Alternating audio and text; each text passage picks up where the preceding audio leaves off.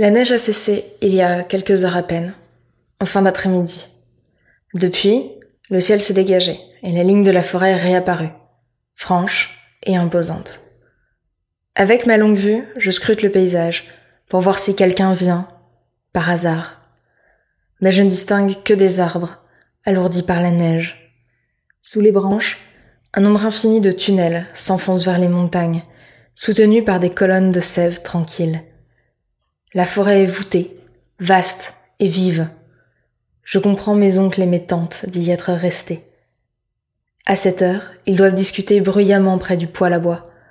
Dans le désordre des paroles enchevêtrées et des exclamations, ils se servent probablement un peu de l'alcool fort qu'ils ont précieusement apporté pour se tenir au chaud.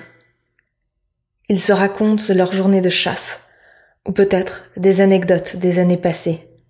Ils blaguent surtout, s'interrompent et se relancent. C'est ainsi, c'est toujours ainsi. Et ce tumulte de récits, de plaisanteries et d'éclats de rire adoucit certainement l'hiver.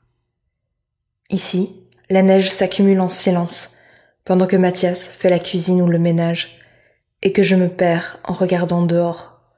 Ici, tout tourne autour des jours de ravitaillement et des jours de soins. Ici, rien ne me permet de m'éloigner de mon lit.